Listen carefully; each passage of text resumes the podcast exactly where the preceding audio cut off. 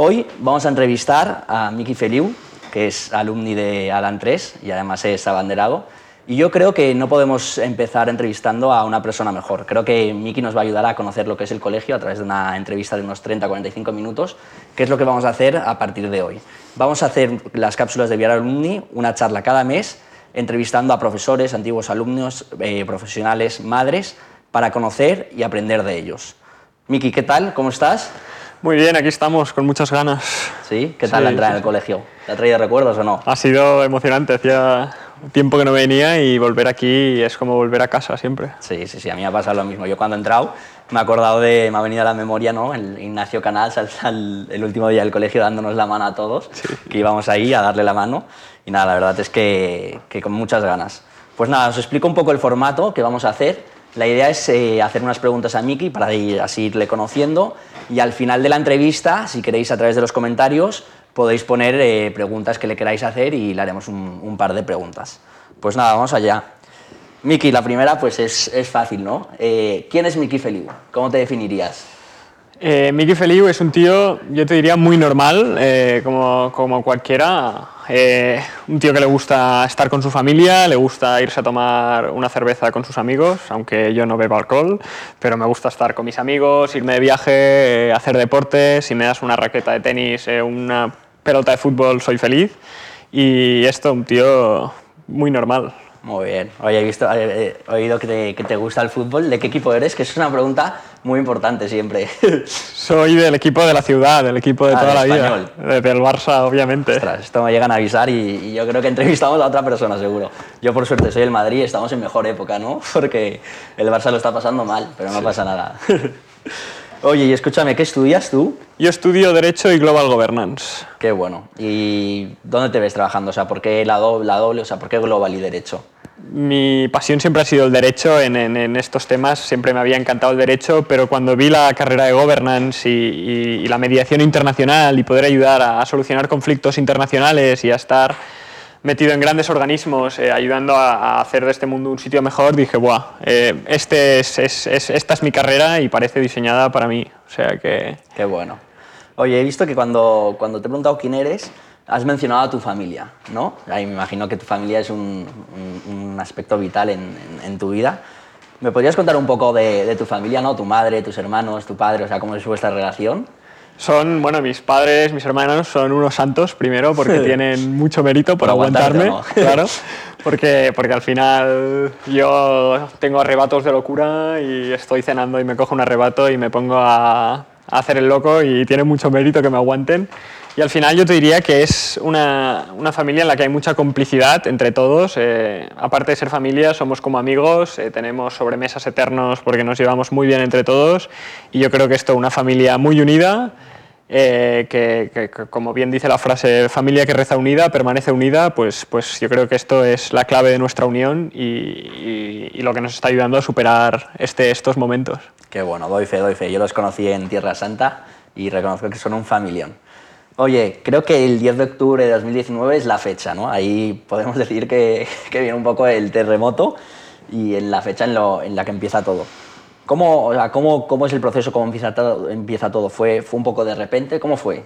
O sea, ya había dado algún síntoma, alguna cosa de que podía pasar algo así, porque, porque ya había tenido dolores en el pie varios años atrás, pero me habían diagnosticado un tumor benigno y parecía que todo iba bien y que todo normal y de un día para el otro, de hecho el 10 de octubre es cuando me diagnostican el sarcoma de Ewing, pero el 29 de septiembre fue cuando ingresé por primera vez en el hospital y yo paso de estar, de, de ser una persona normal, de estar sano como cualquier otro, de, de, tener mis preocupaciones de estudios y estas cosas, de un día para el otro a coger fiebre, empezar a toser, eh, me cuesta respirar y de repente ingreso en el hospital. Entonces fue como un cambio súper rápido en mi vida de repente, o sea, no me anticipó mucho que me iba a pasar, porque yo eh, tres días antes estaba entrenando a fútbol y normal, y tres días después eh, me colapsa el pulmón y ya estoy ingresado en el hospital, o sea que no me da tiempo casi a darme cuenta.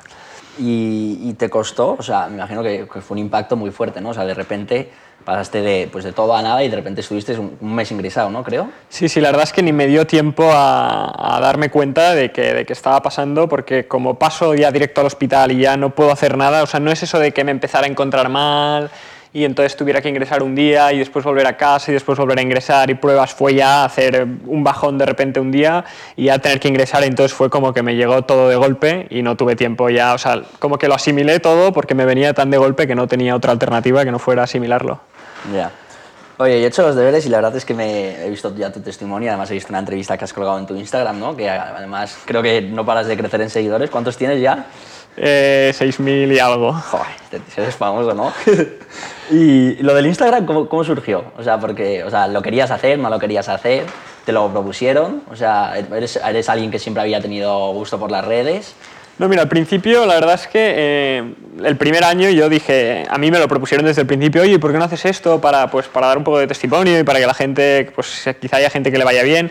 Y yo al principio tenía muy claro de que acababa de llegar en algo nuevo, que estaba enfermo y que tenía que asimilar lo que estaba pasando, primero prepararme muy bien para todos estos años que iban a venir y que después ya pues dedicaría más mi tiempo a estas cosas. Y en verano ya vi que había conseguido los objetivos que me había marcado a, un año vista y que podía hacer algo más. Y, decidí hacer esto del Instagram que aunque me diera un poco de palo exponerme tanto y, enseñar pues estas partes de mí que a veces dices ostras eh, abrirte tanto pensé que compensaba porque si, si había alguien que podía ayudar pues ya, ya valía la pena. ¿Y alguna historia así específica o especial que digas, ostras, suerte que, que me dice Instagram porque a lo mejor ha ayudado a esta persona, a alguien que te haya escrito o si se puede saber. ¿eh? Sí, no, no, te escribe gente que, que te hace mucha ilusión todos los mensajes, eh, voy respondiendo siempre que puedo, pero hay muchísimos mensajes y que te explican cosas de historias, de que, de que, de que rezan, pues porque porque, o que están, que, están más cerca de Dios porque han visto esto y tenían una enfermedad y ahora han visto más claro que, que, si estás cerca de Dios, pues siempre es mejor y historias realmente muy, muy bonitas y, impactantes que dices, ostras, o sea, yo ya hay días que abro Instagram, empiezo a leer los mensajes y digo, es que solo por esto ya me doy cuenta de que ha sido un acierto y de que vale la pena. Qué bueno. Oye, pues en, en tu testimonio, ¿no? Que me impactó mucho, ¿no? Porque dijiste, yo una de las cosas que he aprendido a valorar en, con mi enfermedad son las duchas de mi casa. Y yo pensé, ostras, pensaba que iba a decir algo, pues no sé, ¿no? Mi familia, mis amigos, pero las duchas de tu casa. O sea, ¿por qué esa cosa tan pequeñita? O sea, ¿a qué se debe que, que valores eso? Sí, sí, es que es algo como muy básico porque todos tenemos una ducha en nuestra casa, todos encendemos el grifo, lo dejamos encendido horas y no dejaría de, de caer agua. Pero al final yo me di cuenta en el hospital porque me, me, podía duchar, pero siempre con problemas, porque tenía unas cicatrices por un lado, por otro lado tenía una cosa enganchada, eh, después tenía el respiradero, entonces tenía tantas cosas que nunca podía ducharme del todo. Al final siempre iba con toallas, las mojaba, me iba duchando. Entonces el primer día que después de dos meses, un mes y medio, te metes debajo de la ducha sin nada, sin tener que pensar, ay, que, que se me va a manchar esto, que se me va a mojar, no sé qué y, fue una sensación de decir, ostras, lo he tenido toda mi vida y nunca lo había valorado y de darme cuenta de decir, tengo que valorar más estas pequeñas cosas que tengo y de las que me he acostumbrado. Claro, es muy interesante, ¿no? Lo que dices, porque dices, ostras, yo con, con lo que viví me di cuenta. Pero claro, yo, yo, me pongo en mi piel o a lo mejor en, los que nos están escuchando, ¿no? Y pienso, ¿cómo yo, como una persona pues, que, que, está bien, o sea, ¿cómo crees que podemos aprender a valorar esas pequeñas cosas, ¿no? Pues a lo mejor una sonrisa de tu madre, ¿no? O despertarte, o el desayuno, eh, el poder trabajar. O sea, ¿cómo crees que podemos aprender nosotros? O sea, ¿qué, has aprendido para que lo digas? Ostras, aprender a valorar las cosas pequeñas porque todo es un regalo. O ¿cómo crees que lo podemos hacer? Yo creo que solo con ver la suerte que tenemos respecto a, tantísima gente, pues que al final poder despertarte e ir a, un cole como Villaró, poder eh, despertarte en una cama, teniendo ropa en tu armario, teniendo comida para desayunar, para comer, para cenar y teniendo una familia que te quiere, unos amigos buenísimos y, todo esto ya es razón para darnos cuenta de que tenemos mucho más que la mayoría de la gente y que muchísima gente eh, cada día reza para tener lo que nosotros tenemos y entonces es un regalo que tenemos que aprovechar y, saber, saber aprovechar porque es, un regalazo y, no lo podemos desaprovechar en este sentido. ¿A qué te refieres con, no, no sé si lo has el saber aprovechar? O sea, ¿por qué saber aprovechar? ¿Lo dices con, con, algún objetivo o no? Sí, porque al final muchas veces eh, vivimos como si esto fuera lo normal y, no es lo normal. Hay muchísima gente que no tiene esto, hay muchísima gente pues, que no tiene salud, por ejemplo, y entonces valorar estas cosas porque muchas veces como las tenemos desde siempre lo hemos interiorizado como que es normal, pero es que somos unos privilegiados. Está claro, está claro. Oye, pues yo la verdad es que estoy aquí delante tuyo, ¿no?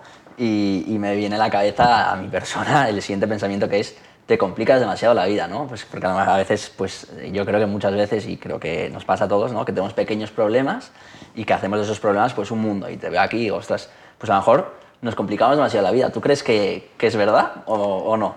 Yo creo que todos, yo el primero, eh, nos buscamos muchas veces problemas que no existen y nos creamos problemas eh, por cosas que se solucionarían fácilmente con un perdón o un te quiero o un me he equivocado, pues cosas así que a veces nos cuestan y por el orgullo pues no somos capaces de, de decirlo o de expresar lo que pensamos y entonces esto hace que tengamos muchísimos problemas y, que en realidad no, no, no, existen. Yo siempre digo que el, el, antes de estar enfermo, el 28 de septiembre, antes de ingresar, tenía una serie de problemas. Pues me había enfadado con esta chica o me había... Me había, no le había dicho a un amigo algo y después o no le había dicho que me iba a cenar a tal sitio y se había enfadado. Y entonces te das cuenta de que estas cosas al final son muy poco importantes, porque cuando aparece una mayor, todas las otras desaparecen. Y entonces que no buscarnos problemas que realmente no lo son porque tienen muy fácil solución. Ya. Pero claro, al mismo tiempo, ¿no? Pensaba yo, o sea, estoy de acuerdo con lo que dices, ¿no? Realmente pues hay problemas de mayor escala y luego hay problemas pues más pequeñitos. Pero ¿no crees también que, pues que cada uno tiene sus problemas, ¿no? tiene, tiene lo que sufre y al final una cruz a su, a su medida, ¿no? que a lo mejor sufre alguien con algo que pues dices, ostras, ¿cómo sufres con eso? ¿no? Pero que esa persona sufre con, con eso, ¿no? ¿Crees que es así o, o, no? Sí, sí, yo creo que todo el mundo tiene, tiene una cruz y, y, y, es lo que nos toca vivir y de hecho mis amigos muchas veces me, me, cuando hablo con ellos me dicen, bueno, es que después de lo que me has explicado tú, ahora no te voy a explicar yo aquí lo que me pasa porque comparado con lo tuyo no es nada y yo siempre les digo que, que todas las cruces... Eh, son cruces y que si nos cuestan a nosotros, pues al final valen lo mismo. Y, que esto, que, que, que, también es verdad que Dios nos da a cada uno la fuerza suficiente para llevar nuestra cruz, pero que todas las cruces son, son importantes y hay muchas cruces muy complicadas, y, pero esto no, no quita que no nos tengamos que buscar nosotros cruces que no existen, o sea, todos ya tenemos eh, una cruz en nuestro camino uh, y hay momentos que quizás estamos mejor, pero hay momentos que tendremos una cruz, dos cruces, será más complicado, pero no nos busquemos más eh, nosotros por si, si, si, si, las podemos solucionar o si podemos no tenerlas. Qué bueno. Y, y para ti, Miki, o sea, ¿qué, ¿qué, es la esperanza? O sea, ¿cómo definirías tú la, la esperanza? ¿Para ti significa que, que, va a salir todo bien? O sea, si te pregunto, Miki Feliu, ¿qué, ¿qué, es la esperanza? Para mí la esperanza es que pase lo que pase, eh, la cosa va a ir bien. Va a ir bien no significa que me vaya a curar, significa que eh, hay un, yo siempre digo, esto lo hablo con, con, con, gente cercana, siempre les digo que es, para mí mi vida es como si estuviera en manos y dirigida por un gestor que lo ve todo y que lo controla todo y entonces ese gestor es Dios y entonces al final sé que en sus si, si está en sus manos ya no tengo que preocuparme de nada porque digo, ostras, eh, estoy en sus manos, pues que quién mejor que él para, para, dirigir mi vida. Y entonces, para mí eso es la esperanza, el saber que pase lo que pase va a ser lo mejor que podía pasar. Qué bueno. ¿Y, cómo combinar, no? Pues al final tus deseos, ¿no? Y los deseos de, tu, de, tus amigos, de tu familia, ¿no? Porque al final, pues todo el mundo quiere que, te cures, ¿no? Y es así. Pero, o sea, ¿cómo se combinan esos deseos, ¿no? Y, y el pedirlo, el rezarlo, con la voluntad de Dios, ¿no? Yo hay a veces que, pues, que tengo un problema y voy a rezar, ¿no? Y pienso, ostras, pues no sé si tiene mucho sentido, ¿no? Porque a lo mejor la voluntad de Dios ya, ya está escrita, ¿para qué rezar, ¿no? O sea, ¿cómo, ¿cómo crees que se puede combinar eso? Bueno, yo creo que Jesús nos lo dice en el Evangelio, nos dice, pedid y se os dará. Yo creo que Él muchas veces quiere que, que, que se lo pidamos y que se lo pidamos con fe, porque esto me lo dijo el director de, actual de este colegio un día, la, los, los, primeros meses, eh, me lo crucé en el colegio y, le, y, me dijo, estamos rezando mucho por ti. Y le dije, muchísimas gracias, pero no sé si me lo merezco. Y, y me dijo, mira, los primeros que salimos beneficiados rezando por ti somos nosotros. Y pensé, pues, pues es razón, o sea, muchas, tienes razón, muchas veces eh, Dios nos pide que recemos, sobre todo por nosotros mismos, porque ya para mejorar nuestra amistad con Él y para con humildad pedirle a, a, a Dios, con humildad y con fe, que, que, nos cure o que nos conceda un favor o que nos lo, lo, que le pidamos. Qué bueno. Y, y una pregunta, Miki, o sea, ¿A ti te, te, preocupa el futuro? O sea, yo, por ejemplo, pues tienes X problemas, ¿no? Y a veces estás trabajando y en vez de estar trabajando, ¿no? Tienes aquí el, el problema, tal, tal, tal. Y no, incluso yo hay a veces que, que, no vivo el presente, ¿no? Por, por, el problema que tengo. O sea, ¿cuál crees que es la manera de, de, decir, ostras, el día de hoy voy a vivir el presente? O sea, ¿cómo lo haces tú? Porque tienes más, más problemas que yo. O sea, ¿cómo lo haces? Mire, yo creo que aquí hay dos cosas. La primera es saber que está en manos de Dios y que tú al final puedes hacer, pero, pero que al final lo que pase no va a depender siempre de ti. Que, y que si nos preocupamos tanto por lo que va a pasar en el futuro, yo muchas veces me he dicho, ostras, de hecho yo siempre lo digo, eh, hace un año yo me planteaba, a día de hoy, podían pasar dos cosas. Una, que estuviera curado, bueno, tres cosas. Una, que estuviera curado. Dos, que, que, ya no estuviera aquí, que estuviera pues en el cielo o en el purgatorio, probablemente. Y la tercera es que, es que ya estuviera a punto de curarme. Y al final, ninguna de las tres. Digo, estoy aún, que me queda un camino muy largo. Y digo, ostras, realmente no sirvió de nada que empezar a hacerme pronósticos, porque al final la vida te lleva por donde te lleva. Entonces, ¿para qué preocuparse, eh, agobiarse por el futuro si al final nos vamos a, a, pensar que va a pasar X y al final nunca sabes si va a pasar X o te va a pasar algo que ni, ni tenías previsto, ni, tenías, ni te lo esperabas? Está claro, y al final, sobre todo, yo creo ¿no? que lo relacionabas con, con, lo que has dicho antes, que al final es la confianza que tú tienes en Dios, en que tiene un plan bueno para ti, tú confías en eso, y a partir de ahí, pues abrazas la vida y el misterio, ¿no? Y te va llevando por, sí, sí. por donde quiere. Oye, hay una anécdota tuya que, que, me gustó mucho, ¿no? No sé si eres bueno jugando a fútbol o no, ¿eres bueno? Soy la bestia. Sí, ¿de qué juegas? Esto, bueno, lo, lo tendrían que decir tu, tus, tus, tus, compañeros de promoción, a ver si lo pone alguien en, en el comentario. Juego de lo que me pidan, soy como un... Esto, esto, esto, es típico que les pasa a los malos. Pero exacto, no... a mí me pasa. Yo, por ejemplo, primero era extremo, luego fui medio y ahora soy lateral. O sea, imagínate. Pues yo por el estilo, más en medio siempre, de delantero, medio y defensa, pero ahora estoy de defensa central. O sea que... Qué bueno. Pues oye, escuché una anécdota tuya que me gusta mucho, ¿no? Porque era que venías de no sé cuántos meses de quimio, de tres, tres quimios, y volviste a entrenar a Viarón, ¿no? Y estabas un poco flojito, ¿no? Y cuentas que me, hizo mucha gracia, ¿no? Que como todos tus amigos, pues que disimulaban un poco, ¿no? Pero que al final querían que tú marcases el gol, ¿no? Entonces, eh, claro, yo me planteaba esto, ¿no? Y decía, o sea, tú en, en, esta situación, ¿cómo te sientes, no? Porque al final, pues me imagino que habrá mucha gente que se habrá volcado contigo y te habrá cuidado muchísimo más, o sea, todo, y al final yo creo que, sea, te has dejado amar más, ¿no? O sea, creo que uno de los mayores problemas que hay en el mundo, ¿no? Actual es que no nos dejamos amar. Entonces, ¿A ti te ha ayudado para dejarte amar y para ser incluso más humilde? Sí, sí, al principio me costaba porque yo pues, pues soy un chulo y era muy orgulloso de decir, ostras, eh, que no hace falta que me ayudéis, que ya, ya puedo solo, en ya marcaré yo solo.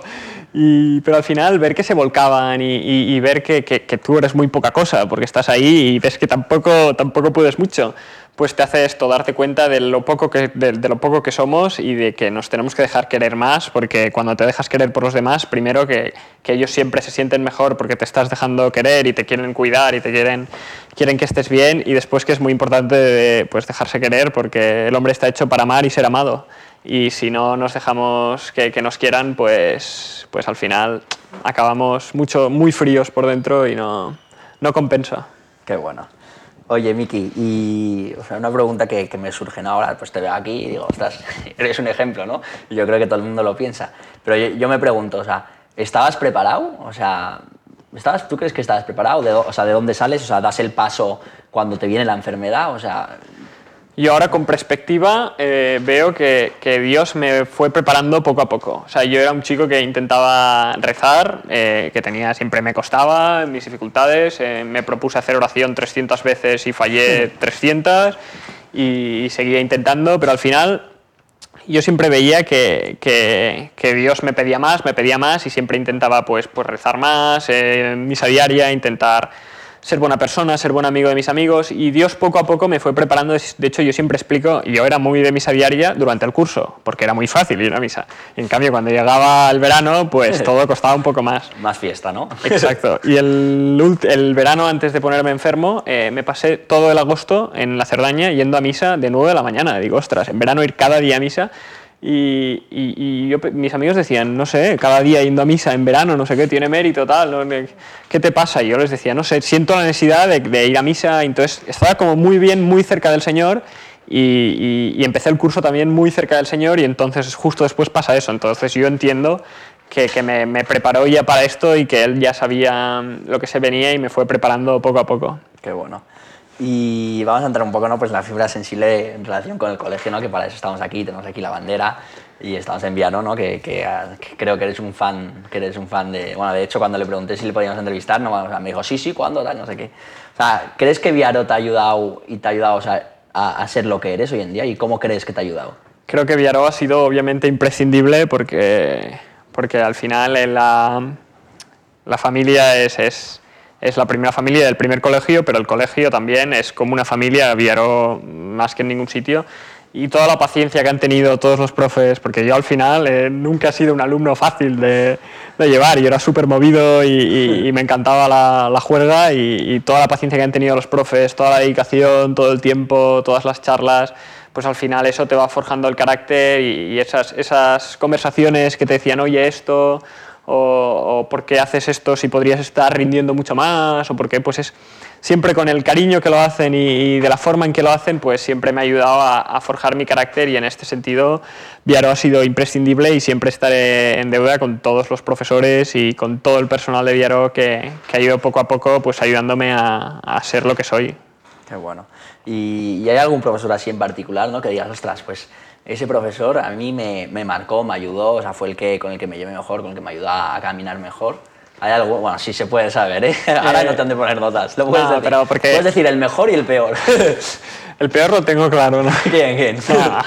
No, no, no el, yo creo que, que al final sería injusto si dijera un nombre, porque los que más presentes tengo ahora mismo son los de bachillerato, porque son son los que más han estado conmigo pues, estos últimos años, pero al final olvidar a los profes de primaria con toda la dedicación que han puesto, todo el tiempo que han puesto, olvidar a los profes de la ESO con la paciencia que tuvieron conmigo en mi época en la que estaba más garrulo, que, que fue la época dura y que estaban ahí pacientemente aguantándome.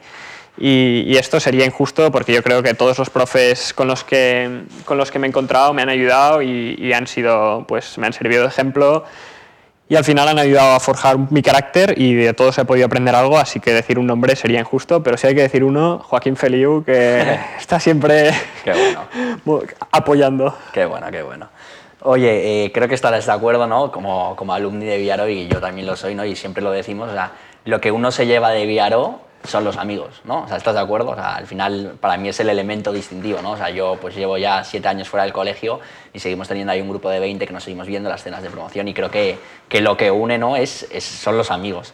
Eh, ¿Qué valor para ti han tenido los amigos? O sea, eh, ¿qué apoyo han tenido? ¿Qué han significado para ti los amigos? Yo tengo un grupo de ocho amigos que, que es, bueno, somos nueve, que es eh, espectacular. Siempre digo que tengo muchísima suerte con los amigos que tengo porque son como mi familia y al final han estado ahí apoyando siempre, pero es que no es solo eso, es que además de tener ese grupo de amigos, tengo una promoción, que he tenido una suerte increíble de la promoción que tengo, que son buenísimos, que han estado apoyando eh, desde el primer momento, siempre eh, escribiéndote, ofreciéndote para apuntes, para clases, para lo que fuera. Y en este sentido les quiero dar las gracias a todos por todo el tiempo que dedicaron y por, por todo el esfuerzo que, que me mandaron y que me, todo lo que me ofrecieron y que lo siguen haciendo, que después de habernos ido y todo aún siguen preocupándose y, y después a veces no, hasta, hasta fuera de la promoción, gente de otros cursos mayores, menores, que, que, que te escriben, que, te, que me han cuidado muchísimo y esto al final es de agradecer y, y, es un poco esa marca de Villaró que dices, ostras, es que esto es, esto es único. Y, pero bueno, el, mi grupo de amigos, gracias a Dios, es lo que te digo, tengo muchísima suerte y con ellos es, cuando estoy con ellos, muchas veces me olvido de que estoy enfermo porque soy uno más otra vez y volvemos a hace dos años y como si, como si no estuviera enfermo y al final también es muy bueno para desconectar y para... Eso seguro significa que son buenos amigos y es como si no estuvieses enfermo y que te, te, siguen vacilando ¿no? y que te siguen haciendo de todo. Eso es lo mejor. Entonces estoy seguro que son, son buenos amigos. Y, Miki, eh, a ti, o sea, si te dijese, ¿qué es lo que, algo que te molesta, ¿no? O sea, que dices, ostras, qué rabia me da. O sea, algo que, que, ves en el mundo y dices, me da rabia. A mí lo que más me molesta, te diría, es eh, gente buena y gente que podría rendir a un nivel de 10, que lo hagan con 7 y, y, y, se estén tan tranquilos. O sea, yo creo que hoy en día no podemos permitirnos ser mediocres, yo el primero, porque vivimos en una sociedad en la que se necesitan a personas buenas y a personas santas. Y esto, ver que la gente, ostras, un tío que, que, tendría que estar eh, con su grupo de amigos a tope, liderándolos y siendo un ejemplazo, pues se contenta con ir haciendo o, o ir viviendo sin, sin exigirse más a sí mismo y sin dar todo lo que puede dar.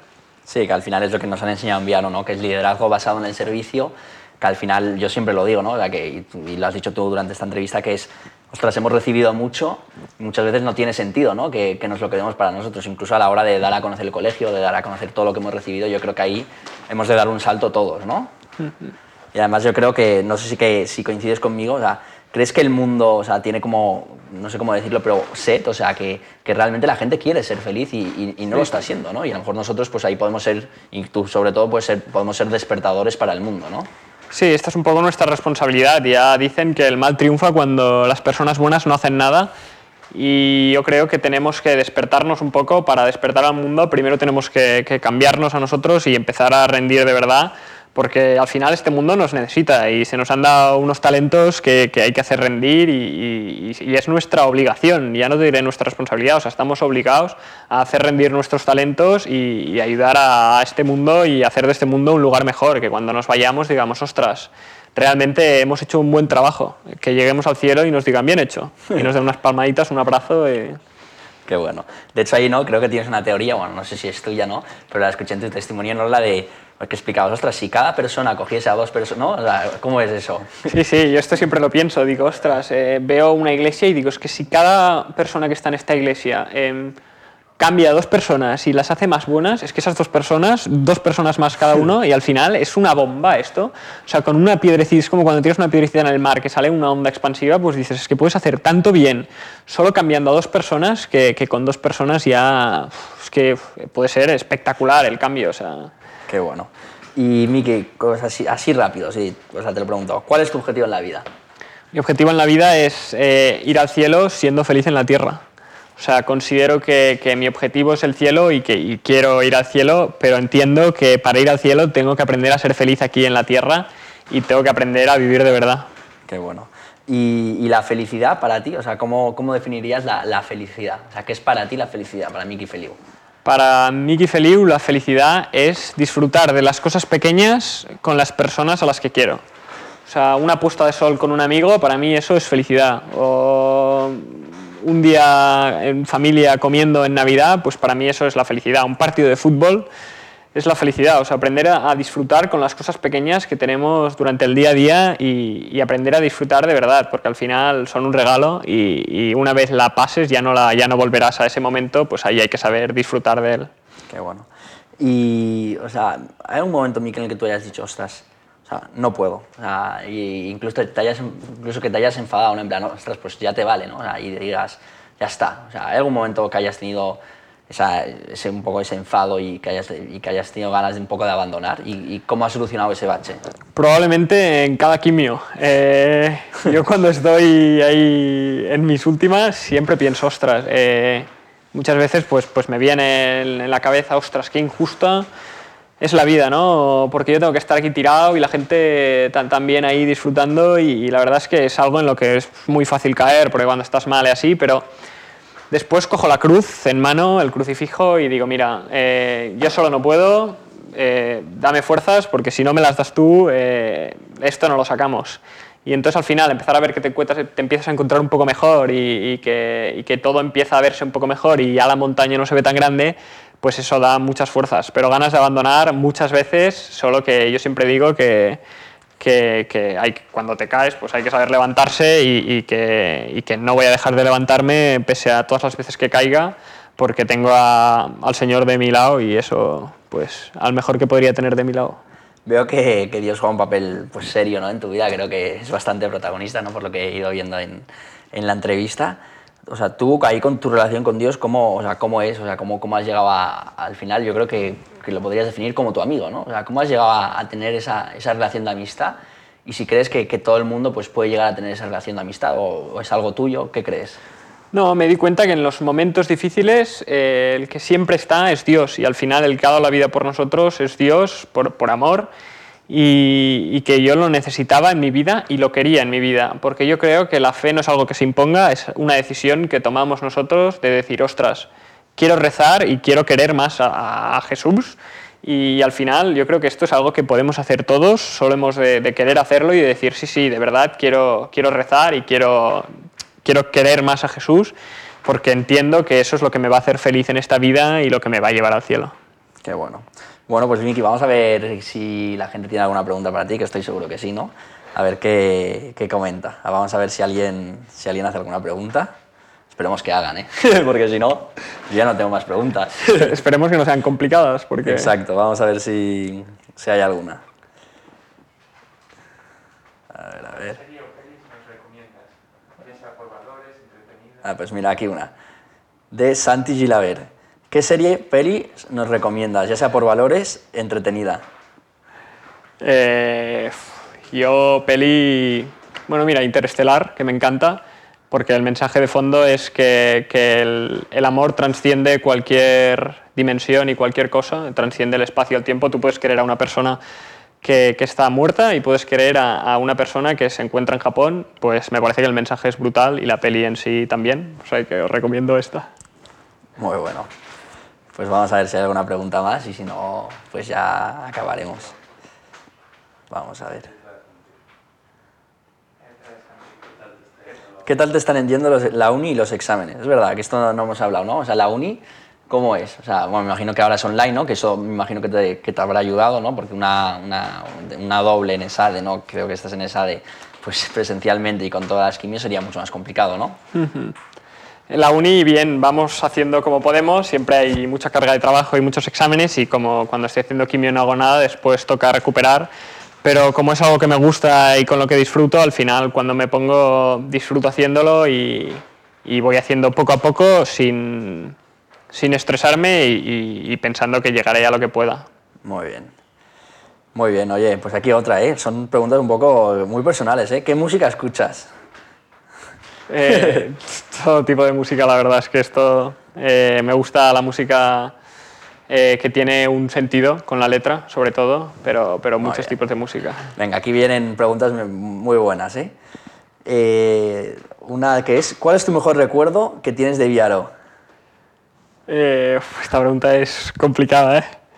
¿eh? yo creo que el desfile de, ¿Sí? de banderas... De, bueno, además siendo abanderado. Sí, hicimos un desfile aquí los de mi promoción y la verdad es que tengo un buen recuerdo y es el último de todos juntos y, y, también algún recuerdo de fiestas de Navidad, que siempre ha sido una de mis grandes pasiones y, y, de disfrutarlas muchísimo. O sea que estos dos recuerdos son los que más tengo. Qué bien. Hay otra que me preguntan, ¿qué recomendarías a una madre que su hijo está enfermo grave? Pues que al final, uf, esta pregunta es muy buena. Eh, pregúntaselo a mi madre, te diría. Pero yo te diría que, que tu, hijo, tu hijo te necesita, porque está pasando un momento complicado y que habrán momentos en los que estará más triste y hay momentos que estará mejor, pero que solo con tu presencia ya le puedes hacer muchísimo bien. Yo a veces con que tu madre pues te dé la mano o, te, o, o esté allí ya es un consuelo diferente porque las madres tenéis algo que no tiene nadie más y, y que tu madre te, te, cuide durante una quimio, que te cuide cuando estés mal, realmente es algo que, que reconforta muchísimo y que da mucha fuerza. O sea, que, que estéis con, con, él sobre todo. Muy bueno. Eh, otra pregunta aquí de Víctor Bilbao, que te pregunta, ¿qué le recomendarías a una persona no creyente que tiene tu misma enfermedad? Eh, le recomendaría que, si se lo está tomando bien, que perfecto, porque es la mejor manera, que, la mente hace, que la cabeza es súper importante en una enfermedad, que si estás bien de la cabeza eh, es súper importante y, si no, lo está pudiendo llevar bien, que, es totalmente comprensible, que al final piense que tiene dos maneras de llevar esto, una es mal y enfadado con el mundo, que no le va a llevar a ningún sitio porque va a hacer que toda su vida y todo su entorno esté muy rodeado de, mucho negati de, de mucha, ne negati no, mucha energía negativa, y, pero que en cambio si, si, si lo decide llevar bien y, y, y, que es lo que al final depende de él, pues hará más feliz la vida a los demás y, y él verá que estará más feliz y que todo irá mucho mejor. O sea, que, que intente ser positivo y que al final todo pasa. Mira, esto me gusta mucho. Blanca Vilarroya. ¿Qué tips nos, da, nos das para despertar a los jóvenes de la mediocridad? Son preguntas muy buenas y preguntas complicadas. Estas nos estaban preparadas, ¿eh? Te hemos pillado. Eh, yo les diría que primero que se den cuenta de, de, del bien que pueden hacer, que todo el mundo puede hacer un, un bien inmenso y les haría...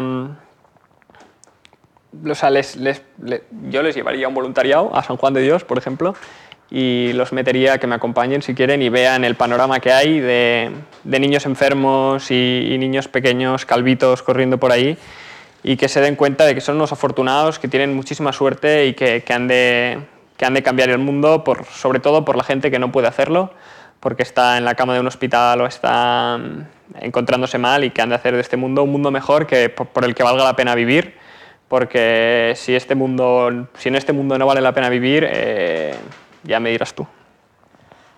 Me preguntan por aquí también, una persona a la que admires, una persona de referencia, alguien que digas, ostras, pues esta es mi persona de referencia. Eh, yo es que soy muy de deportes y admiro mucho a, como deportista a Rafa Nadal, obviamente, porque lo veo un tío que, que, es un gran deportista y además una gran persona y mentalmente eh, es bestial.